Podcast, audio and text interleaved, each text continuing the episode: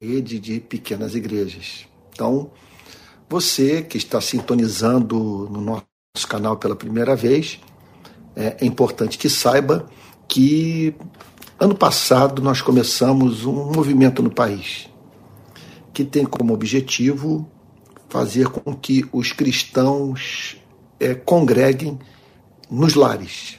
Não é que nós é, julguemos que o templo, o tempo da adoração no templo cessou, mas nós estamos querendo assim criar uma alternativa para aqueles que preferem reuniões é, com um número menor de pessoas. Vamos assim dizer, mais orgânicas, mais carismáticas, mais fraternas. Tá bom? Então nós temos feito isso no Brasil inteiro e na hora da pregação é, é, o pregador sou eu. Então Deus tem me concedido o privilégio e esses irmãos, consequentemente também, de permitir que eu esteja entrando em lares nas mais diferentes regiões do Brasil para cumprir essa missão de pregador. Então, hoje é minha intenção trazer mais uma mensagem para os nossos irmãos da rede de pequenas igrejas. Mas antes, eu gostaria que nós separássemos um tempinho para orar. Você que está aí é, lutando com os seus fantasmas, enfrentando batalhas é, sem trégua, é, problemas crônicos. Eu gostaria de, nesse momento, juntamente com você, estar na presença de Deus, a fim de que Deus prepare o seu coração para a palavra. Eu me lembro que, quando eu me converti, nós é, é, cantávamos algumas canções no início do culto que nos preparavam para o momento de adoração. Aquela coisa do tipo assim, Senhor, que agora, a partir desse momento que eu estou no templo, que o Senhor me permita me esquecer dos problemas que me sobrecarregam, a fim de me concentrar somente em Ti, na Sua graça, no Seu amor. Então, é isso que eu gostaria de chamar você agora para fazer. Vamos orar? Pai Santo, nós queremos prestar ao Senhor nosso Deus o culto que lhe é devido.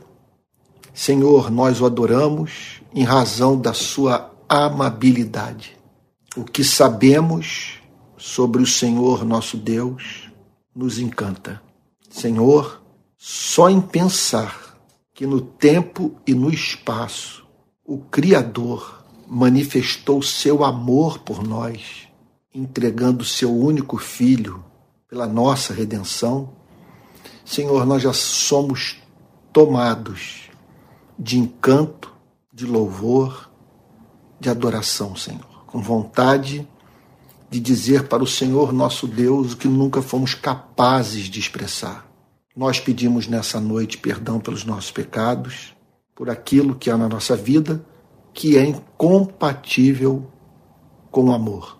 Perdoa-nos pelo nosso egoísmo, Senhor. Nós queremos agradecer ao Senhor nosso Deus pelas orações ouvidas, pelo sustento da nossa vida biológica, pelo vestuário, pelo teto, pela casa que nos abriga. Nós queremos agradecer ao Senhor pela Sua palavra que aquece o nosso coração.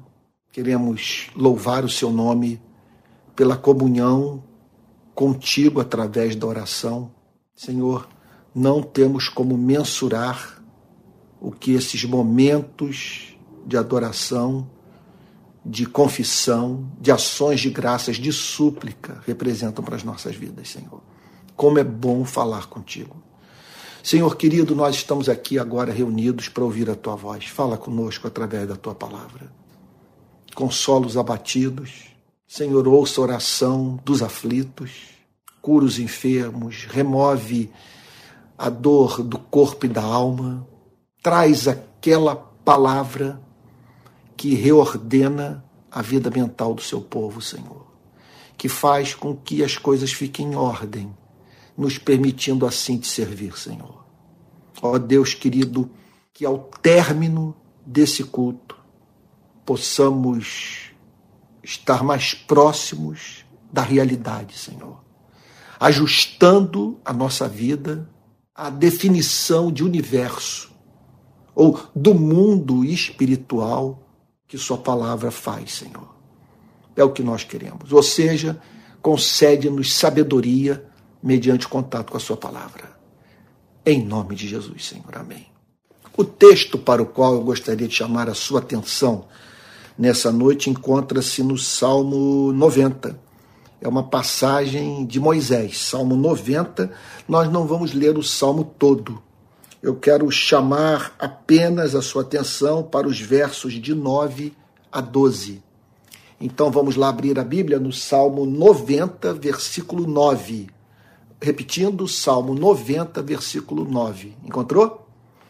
Então, diz assim Moisés: Pois todos os nossos dias se passam na tua ira. O que Moisés quer dizer com isso? Todos os nossos dias se passam na sua ira, mas nós não estamos na graça, nós não ouvimos o Senhor nosso Deus dizer em Romanos capítulo 5, versículo 1, justificados, pois, mediante a fé, temos paz com Deus por meio de nosso Senhor Jesus Cristo. Nós não somos filhos de Deus, nós não somos herdeiros de todas as coisas juntamente com Cristo, não fomos adotados nessa família. A palavra de Deus não declara que o Senhor nosso Deus nos libertou do império das trevas e nos transportou para o reino do Filho do seu amor. Não são muitas as promessas que apontam para esse fato extraordinário de que nós saímos da esfera da maldição e hoje nos encontramos na esfera da graça, a ponto de podermos dizer: todas as coisas cooperam para o bem daqueles que amam a Deus daqueles que foram chamados segundo o seu propósito. Tudo isso não é fato? Sem a mínima dúvida. Agora, não nos esqueçamos que Moisés é o autor do Pentateuco. Ele que escreveu o livro de Gênesis. E foi ele que nos apresentou o relato da queda e da consequente maldição, é, sob a qual se encontra esse mundo como re resposta da santidade de Deus à nossa recusa de viver uma vida de amor. Então, o que Moisés está dizendo é um fato que, de, que devemos levar em consideração, olha, tanto quanto consideramos as promessas de Deus para a vida dos redimidos. Que fato é esse? Que a redenção em Cristo o fato de termos nos tornado filhos e filhas de Deus não nos saca desse mundo caído. Veja, não nos preserva das consequências é, temporais da queda. Nós vivemos num mundo que se encontra sob maldição. Então, por isso, Moisés declara: todos os nossos dias se passam na tua ira, porque esse planeta ele está sob a ira de Deus. Então, o que isso significa? Que Deus é frequentemente emite notas é, referentes à sua indignação com o que os seres humanos têm feito com suas vidas. Então, esse é um universo, esse é um planeta que nos apresenta sinais inequívocos de que realmente a ira de Deus se manifesta do céu contra toda impiedade e perversão dos homens que detêm a verdade pela injustiça, como diz o apóstolo Paulo em Romanos capítulo 1, versículo 18. Então é isso que Moisés está dizendo. Então esse é um mundo que para comermos o pão, o pão nós precisamos suar Literalmente. Do suor do teu rosto comerás o teu pão. É, esse é um mundo no qual todos os seres humanos encontram-se em processo inexorável de envelhecimento e morte. A pessoa mais bela que você conhece caminha para se tornar irreconhecível daqui a alguns anos, porque o vírus da morte está em todos nós. Então, é um mundo de luto, é um mundo de lágrimas, é um mundo de injustiças impressionantes. E é isso que Moisés está dizendo. Isso é um fato sobre a nossa vida. Por isso, nós não devemos botar os nossos afetos num mundo como esse. Porque hoje, em razão daquilo que ele se tornou, ele não é mais o mundo que um dia criou e não cumpre a finalidade que Deus estabeleceu para esse planeta. Ele não deve mais se constituir é, assim é, no lugar a ser visto como a nossa morada eterna. Porque tudo em nós anela por transcendermos esse mundo, por nos livrarmos dessa maldição e finalmente passarmos a viver num mundo no qual a bênção de Deus prevaleça, mas numa tal extensão que não há espaço para a lágrima de tristeza, para a infelicidade, para a perda, para o luto. Então é sobre isso que Moisés está falando. Acabam-se os nossos anos como um breve pensamento. Essa é uma das consequências da queda. Uma das manifestações do justo juízo de Deus, o fato de nós durarmos pouco. Acabam-se os nossos anos, os nossos anos têm fim. Mas veja, não é que apenas eles têm fim, eles passam como um breve pensamento. Então, você está lendo um livro, de repente a leitura do livro sugere alguma coisa, algum fato, alguma ideia, sabe, algum pensamento à sua mente. E aí então você volta a se concentrar é, na leitura do que estava lendo. Então, o que Moisés está dizendo é o seguinte: é, a isso nós podemos comparar a existência do homem e da mulher. Um breve pensamento, o que significa, portanto, que nós duramos pouco. E que se duramos pouco, nós devemos, nesse mundo caído, levar esse fato em consideração a fim de regularmos a nossa existência a partir da compreensão dessa verdade. Então, duas informações iniciais nos são passadas pelo verso 9. A primeira delas é que esse mundo encontra-se sob a ira de Deus. E nós, e os anos, os, os poucos anos de vida, seus e meus, nesse planeta, são passados é num planeta que se encontra sob a justa indignação de Deus. Agora, não é que as coisas apenas sejam difíceis, elas são difíceis para seres humanos é, de vida impressionantemente frágil. Ou seja, homens e mulheres, conforme eu, eu, eu tenho dito a exaustão há muitos anos, sujeitos a uma vida dura, curta, incerta. No verso 10, Moisés prossegue na exposição do seu pensamento, dizendo o seguinte: Os dias da nossa vida sobem a 70. Ele agora então trata de traduzir em termos absolutos o que significa essa brevidade de vida. Essa vida que pode ser comparada a um breve pensamento. Então, os dias da nossa vida sobem a 70 anos. 70 anos, portanto, sabe, quando comparado. É, olha, vamos pensar apenas em termos da história do mundo ocidental. Sabe? São um breve pensamento. Então, 70 anos. Os dias da nossa vida sobem a 70 anos. Esse é um fato. Agora, ou em havendo vigor, o que não é certo para todos os seres humanos. Hoje eu tomei conhecimento numa matéria do jornal Globo de uma jornalista que, com 45 anos, contraiu Parkinson.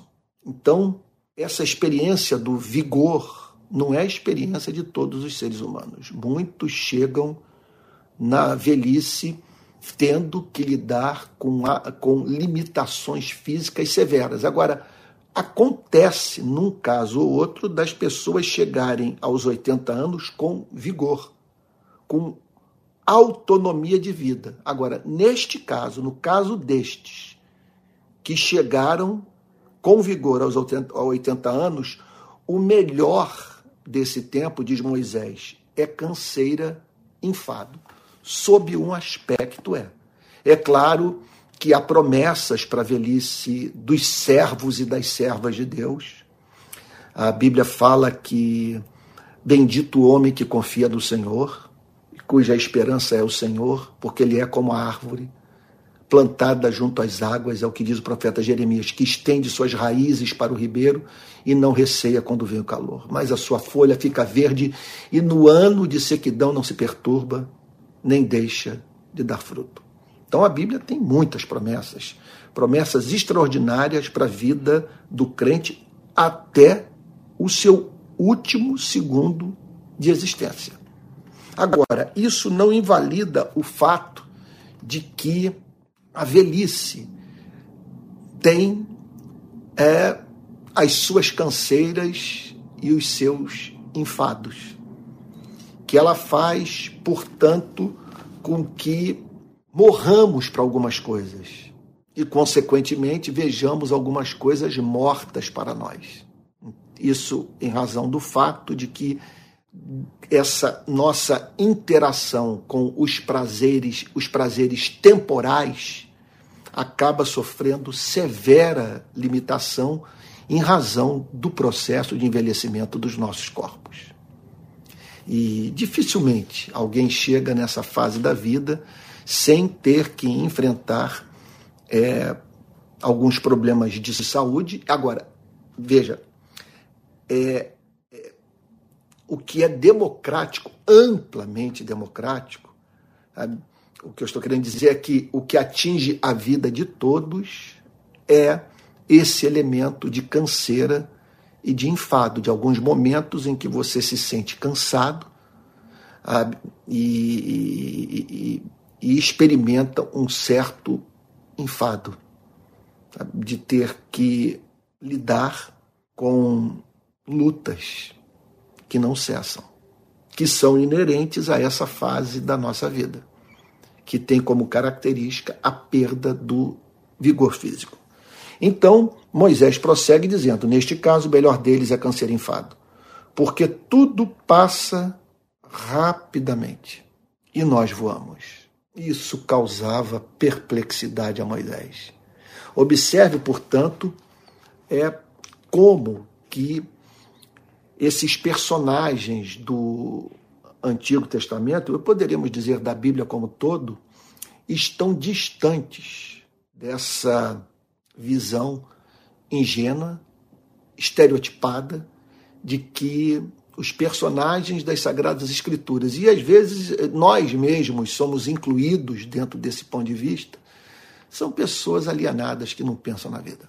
São pessoas que não fazem perguntas à sua existência e que é, aceitam a que eles consideram suposta verdade religiosa sem muito raciocinar.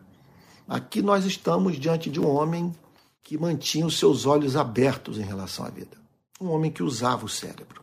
Um homem que observava as mudanças que ocorriam no seu próprio corpo e as mudanças que ocorriam nos corpos de pessoas com as quais ele se relacionava. Ele olhava para tudo isso e dizia o seguinte: a nossa vida passa como um breve pensamento.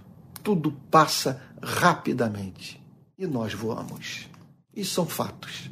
E que, que e, e o que Moisés faz nessa passagem é nos chamar a atenção para a seguinte verdade: que sendo verdades inquestionáveis, que a nossa vida se passa num mundo caído e que a nossa existência é, pode ser comparada a um breve pensamento, quer dizer, sendo tudo isso fato, verdades inquestionáveis, o que Moisés tem a dizer é o seguinte: que a nós nos cabe levar em consideração ambas as verdades a fim de nos a, a fim de ajustarmos a nossa vida à realidade.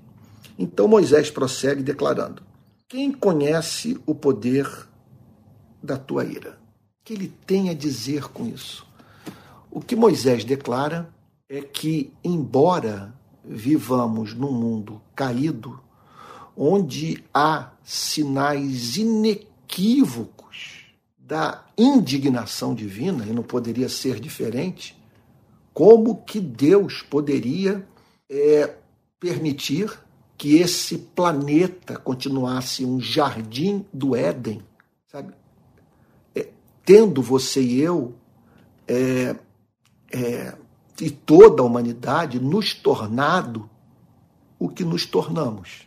Então, esse é um mundo no qual Deus emite notas eloquentes referentes ao seu desejo de que nos arrependamos. E aí Moisés diz o seguinte: contudo, contudo, é, os seres humanos não conhecem o poder da ira de Deus. Eles vivem no mundo caído, há sinais por todos os lados de que Deus é santo. Nós não duraríamos tão pouco se não fôssemos pecadores. Eu concordo com a visão calvinista que diz que se os seres humanos tivessem cumprido o pacto das obras, eles herdariam a vida eterna. Eles, portanto, se emancipariam desse mundo e ficariam livres de, da completa possibilidade de virem a cair, porque o mandamento foi dado para a vida, não para a morte. E vida, no sentido mais amplo, profundo da palavra, à luz do Antigo e do Novo Testamento, é vida eterna. Então, nós caímos, perdemos o acesso à árvore da vida. E repito, há sinais por, em, em todos os cantos do planeta de que Deus está entristecido conosco, que a natureza participa dessa tristeza. Agora, o que ocorre, que Moisés está ressaltando, é o seguinte: que mesmo assim, vivendo no mundo caído, e os seres humanos vendo os sinais dessa queda nos seus próprios corpos, homens e mulheres ignoram o poder da ira de Deus. Quer dizer, duram pouco, e vivem no mundo amaldiçoado. E não param para pensar por que a vida é assim. Por que a nossa existência é dura, curta, incerta? E a isso levou Moisés a formular essa pergunta: Quem conhece o poder da sua ira? Quem tem o pleno entendimento do que Deus pode fazer com a vida de um homem e de uma mulher até mesmo de uma sociedade inteira, que Deus pode fazer com a vida dos seres humanos quando esses recusam-se a viver uma vida de amor. Quando esses resistem à vontade de Deus, quando esses recusam-se a reproduzir em sua vida o caráter de Deus. Isso causava assim profunda perplexidade no coração de Moisés. Quem conhece o poder da sua ira? Quem tem ideia do que pode acontecer com a vida de um ser humano quando Deus decide manifestar nele a sua justa indignação?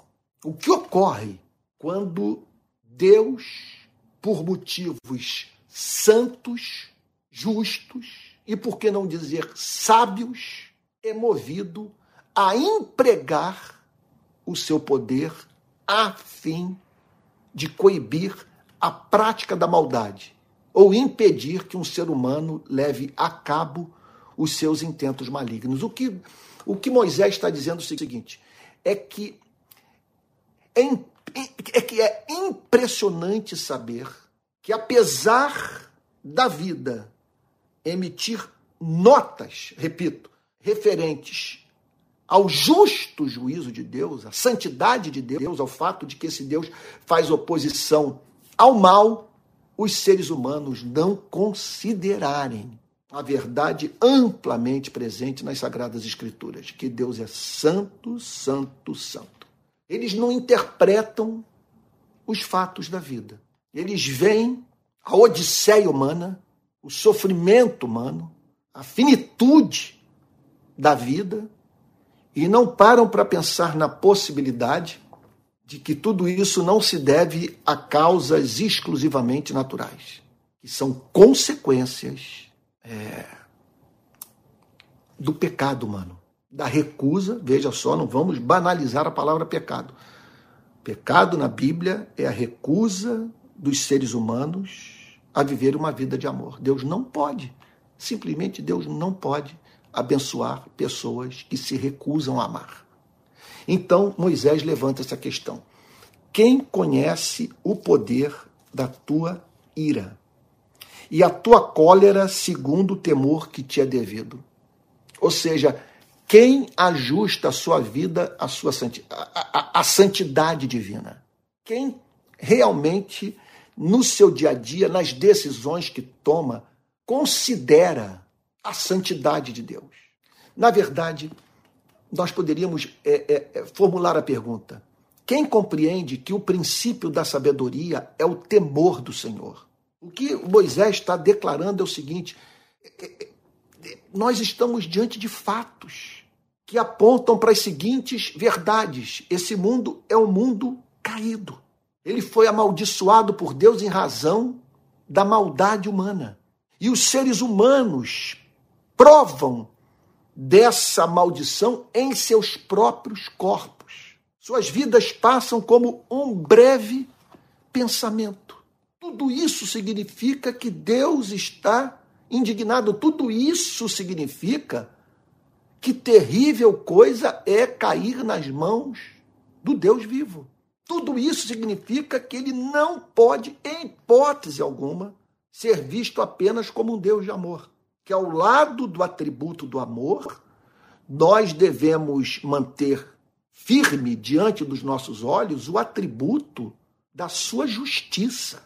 Esse Deus que, em razão do apego que tem ao seu nome, ao seu caráter, faz oposição ao mal, tornando a todos evidente o fato de que ele abomina o pecado. Então, aqui está Moisés dizendo: essa é a primeira coisa que os seres humanos deveriam levar em consideração diante da manifestação do justo juízo de Deus nesse planeta.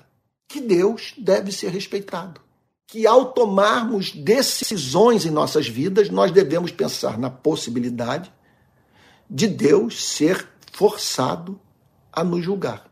Aí eu pergunto a você: eu me tornei neurótico? Eu enlouqueci? Eu perdi de vista o Pai de amor que nos foi revelado por Cristo? Mas de modo algum. Não pode ser diferente. Nós temos que viver, veja só, levando em consideração a verdade de que esse mundo emite sinais eloquentes da oposição de Deus ao mal. E que por isso o Deus que existe deve ser respeitado por você e por mim. Então ele pergunta: quem conhece o poder da tua ira e a tua cólera segundo o temor que te é devido? O que ele está dizendo é o seguinte: que a nossa resposta à vida deveria ser o temor do Senhor, que não, que não deve ser visto por nós como um comportamento neurótico caracterizado por uma relação com um Deus transformado pela teologia em diabo. Eu iria até mais longe em dizer o seguinte: que até mesmo a consideração da verdade bíblica de que ele é um Deus de amor deveria nos levar a temer o seu nome. Porque se ele é um Deus de amor, ele haverá de nos disciplinar por amor. E por isso nós deveríamos temê-lo. Temê-lo em razão de sermos excessivamente amados por ele. E porque ele nos ama, ele não tolerará que nós vivamos uma vida diferente daquele que ele, daquela que ele prescreveu para você e para mim. Ou seja, que deixemos de reproduzir o seu caráter na história. Moisés termina declarando: Ensina-nos a contar os nossos dias.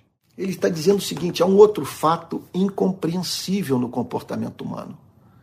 Além dos homens não temerem a Deus, os homens é, perderam de vista a brevidade da sua existência. Eles vivem como se fossem eternos.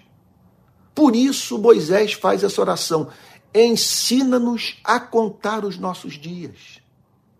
Ajuda-nos a olhar ao nosso redor, para a nossa árvore genealógica, para as pessoas com as quais convivemos e hoje não convivemos mais porque elas foram tiradas das nossas vidas pela via da morte. Elas morreram. E o que Moisés diz é o seguinte: olhe para a média de vida dos seres humanos. Olhe para a, a, a evidência empírica do fato de que os seres humanos duram pouco e que vivem uma média de 70, 80 anos. Sabe? E, portanto, com base nessas verdades iniludíveis, sabe? É, é, é aprendam a levar em consideração esses fatos. Calma aí, eu estou sendo redundante. Com base nessas verdades iniludíveis, veja, ajustem suas vidas. Vivam como quem sabe que não tem vida biológica eterna, que dura pouco e que a qualquer momento pode ver a sua vida chegar ao fim. Então, Moisés diz o seguinte: ensina-nos a contar os nossos dias. Senhor, ele está dizendo o seguinte: leva-nos a pensar no fato de que a nossa vida pode ser comparada a um breve pensamento. Ou seja, que tudo passa rapidamente e nós voamos. Agora, com qual objetivo essa oração é feita?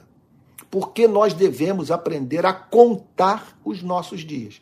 Porque veja só, se pararmos para contar os nossos dias, nós ficaremos chocados com o fato de que é, é, é, a nossa vida é impressionantemente curta. Agora, qual é o fruto de você aprender a contar os seus dias? Moisés diz o seguinte: para que alcancemos coração sábio. Ele está dizendo que nós só teremos um coração sábio, que é elemento essencial da sabedoria, é essa, essa atitude diante da vida, que leva o sábio a considerar a realidade e ajustar a sua vida à mesma. Por isso que a Bíblia é verdade, que ela descreve o universo, a vida, tal como a vida é. E o que o cristianismo faz é nos levar a ajustar a nossa vida a realidade. Então Moisés, nessa passagem, está pedindo a Deus sabedoria. Senhor, nos dê um coração sábio. Em que consiste a sabedoria? Na capacidade de nós ajustarmos as nossas vidas aos fatos, de nós sabermos aplicar à nossa existência o conhecimento. Esse é o sábio. Então, ter um coração sábio significa você fugir do mundo da irrealidade, de uma ficção. Entre outras coisas, você decidir é manter distância de todo e qualquer romantismo. Ensina-nos a contar os nossos dias para que alcancemos coração sábio. Então, qual é a vantagem dessa sabedoria? De você poder caminhar com seus pés, veja, bem firmados no solo da realidade de você levar em consideração nas decisões de vida que tem a tomar essas duas verdades, ou três verdades, que nos são apresentadas por essa sessão do Salmo 90. Primeira verdade, esse é um mundo amaldiçoado. Segunda verdade, nós duramos pouco. E a terceira verdade, Deus deve ser respeitado por nós. São três verdades. Então, é um mundo amaldiçoado, nós duramos pouco e Deus é santo.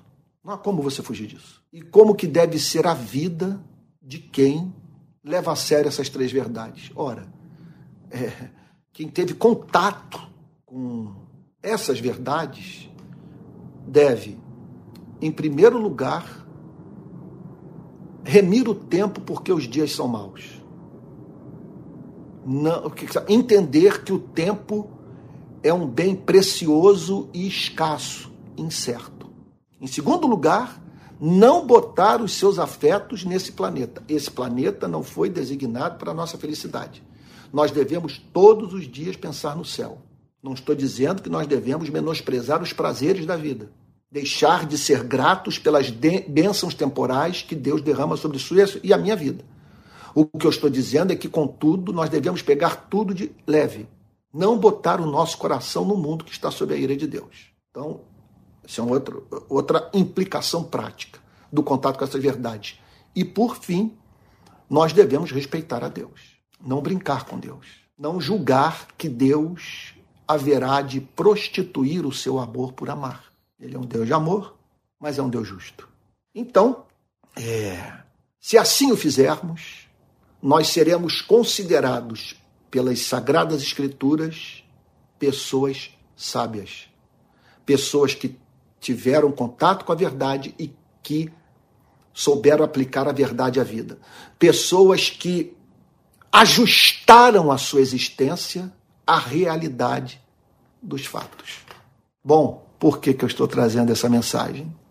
Porque semana passada eu fiz 60 anos. Olha, eu vou te dizer uma coisa: o meu aniversário mexeu muito com a minha cabeça. Eu não tenho falado isso, nem tenho, tenho tido oportunidade de conversar com muitas pessoas, mas a coisa mexeu muito comigo.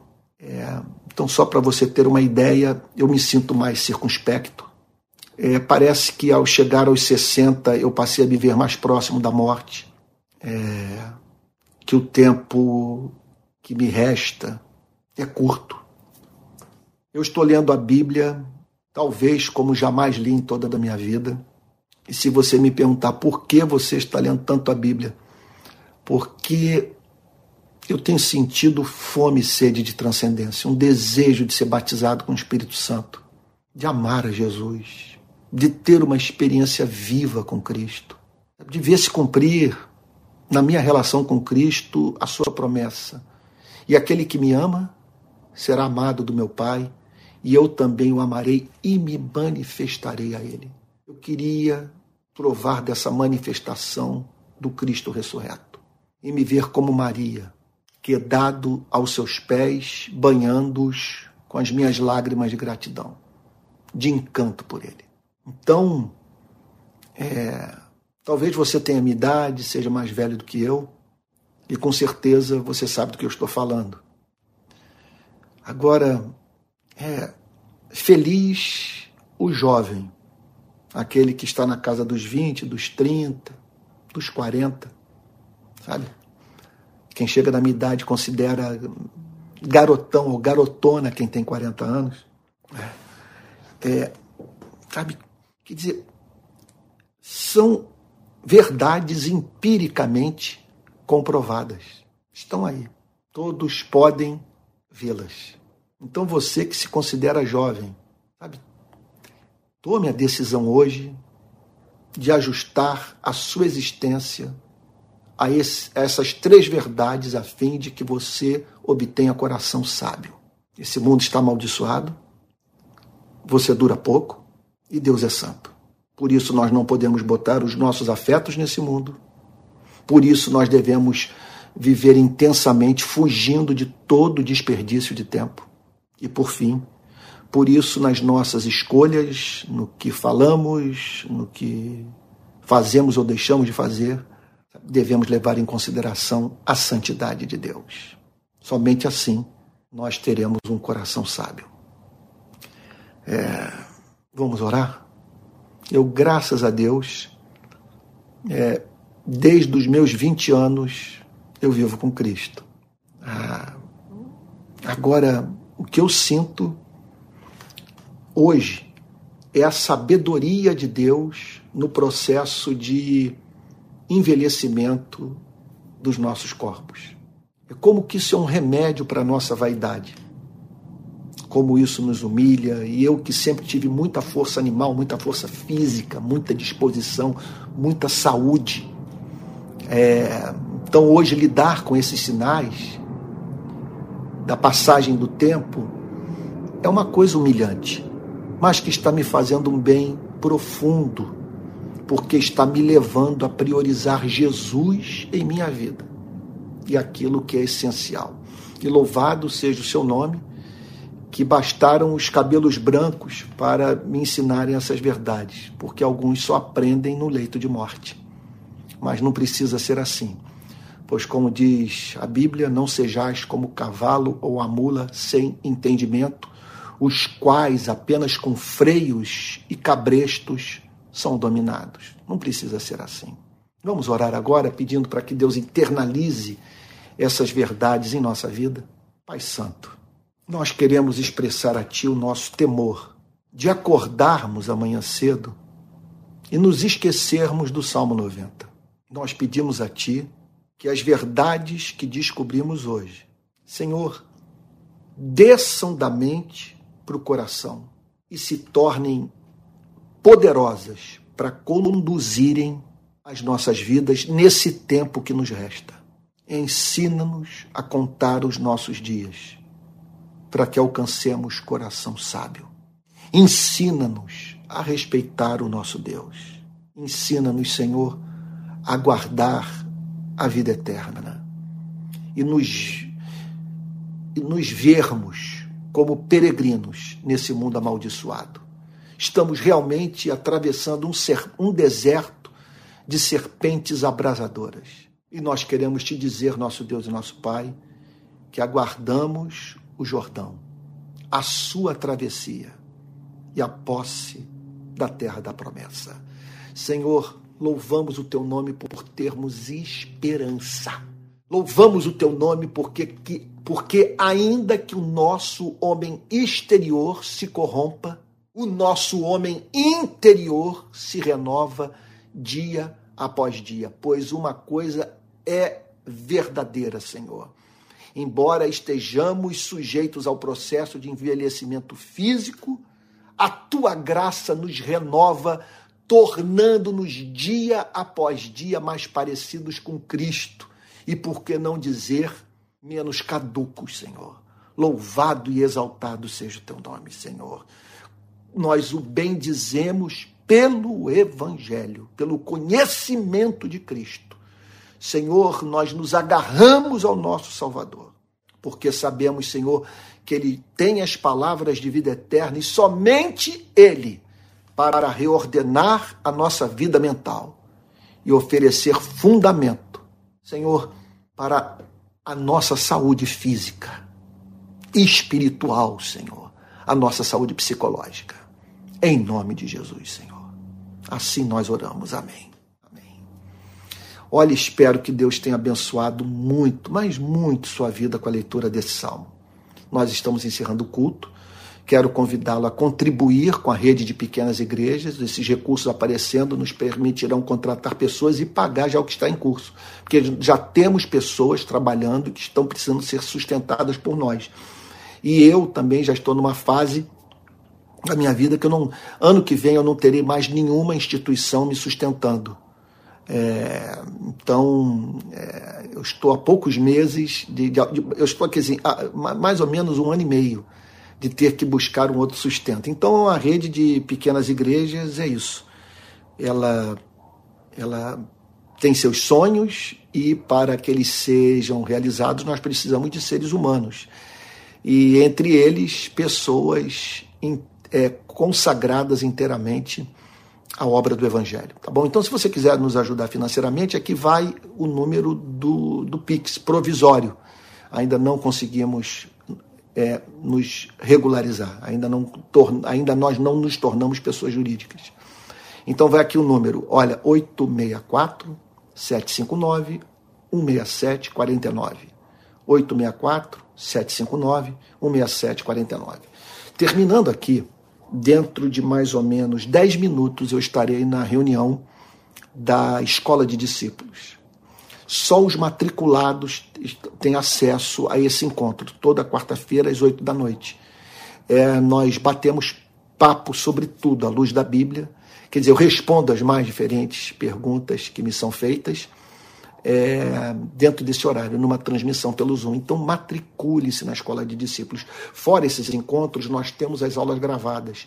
É minha intenção, até o final desse ano, cobrir todo o corpo da teologia sistemática, tratando de todas as doutrinas, de modo que os que fizerem o curso é, conheçam teologia e saibam aplicar a teologia às suas vidas.